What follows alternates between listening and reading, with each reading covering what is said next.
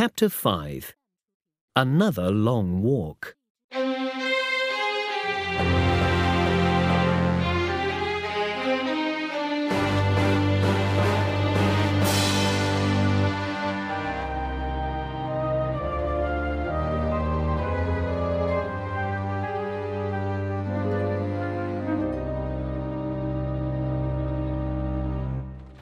The coach, with Squeers and Smike in it, arrived after a while at the inn where Squeers was staying.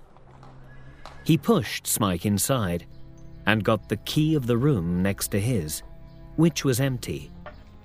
Then he pulled Smike upstairs, pushed the poor boy into the empty room, and locked the door behind him. His plan was to leave Smike there until next morning, and then take him back to Yorkshire. A short time later, another coach arrived at the inn.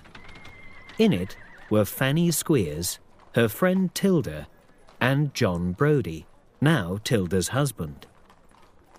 All three were in London to see the great city for the first time, and they were staying at the same inn as Squeers, who met them downstairs.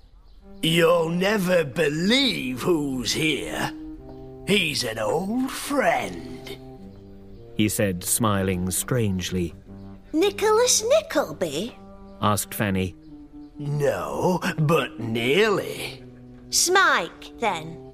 Yes, it's young Smike, the boy who forgot to say goodbye when he left. Where is he? asked John Browdie with some interest.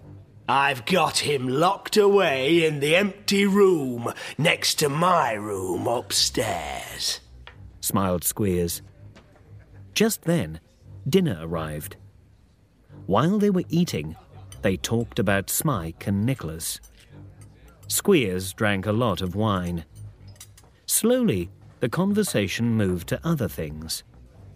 Tilda and Fanny began talking about the shops in London that they wanted to see. Suddenly, John Browdie started coughing. His face went red and he couldn't stop.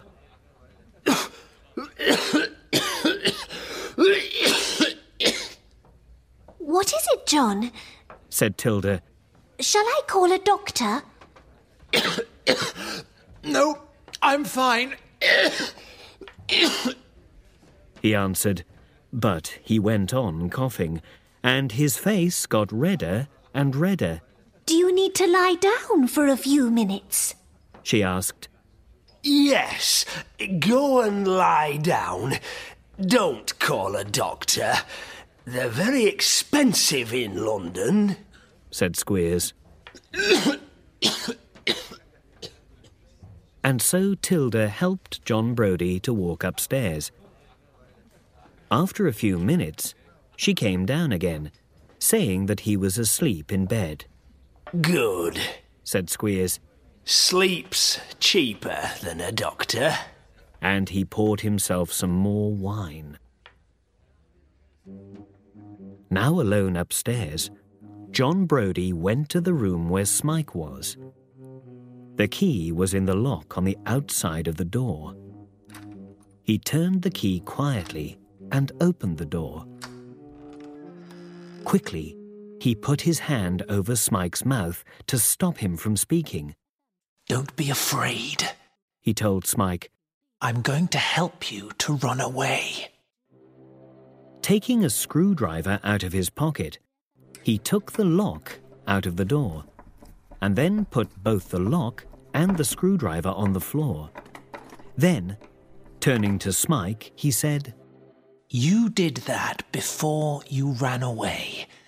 Is that clear? Smike didn't understand.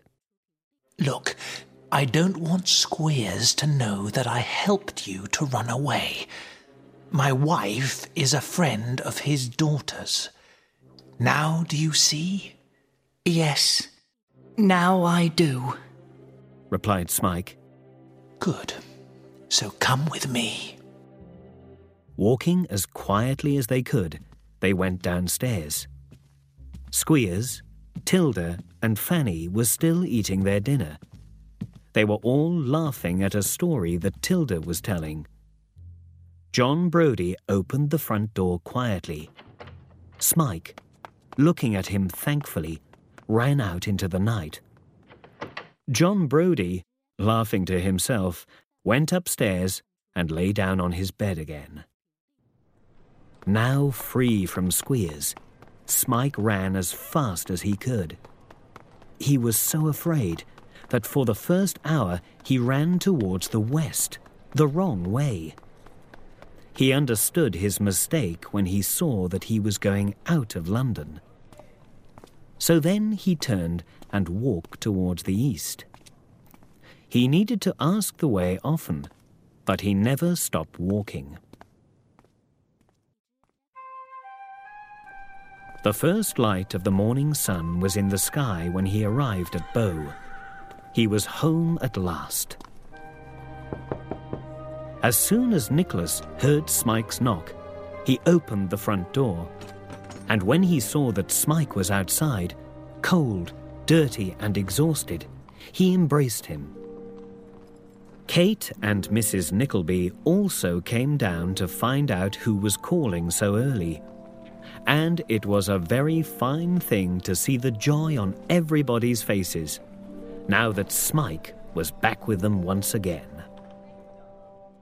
All three of them were worried when they heard that Squeers was back in town, and that he wanted to take Smike back to Yorkshire with him. But they were all very happy to hear of the poor boy's escape from the inn with John Browdie's help. Not long after Smike's adventure with Squeers, a strange thing happened at the Cheeryble brothers' offices. Nicholas needed to show a letter to Charles. Knocking at his office door, he heard no reply. I'll leave it on his desk for him to look at when he comes back, thought Nicholas, opening the door. He was surprised to see that Charles was in his office. He was talking to a young woman who was sitting in front of him. She was 18 or 19 and very beautiful. She was also crying a lot, and then suddenly she fainted. Charles asked Nicholas to leave the office immediately and to send in his brother, Ned. Nicholas was so surprised by the sight of this beautiful girl that he could only stand looking at her without moving or speaking. Just then, Ned hurried into the office. My dear Nicholas, he said, you must leave the room at once. Don't worry about this young lady. She'll be well again soon. Leave us, I beg you. But who is she? Nicholas asked himself while he was leaving the room.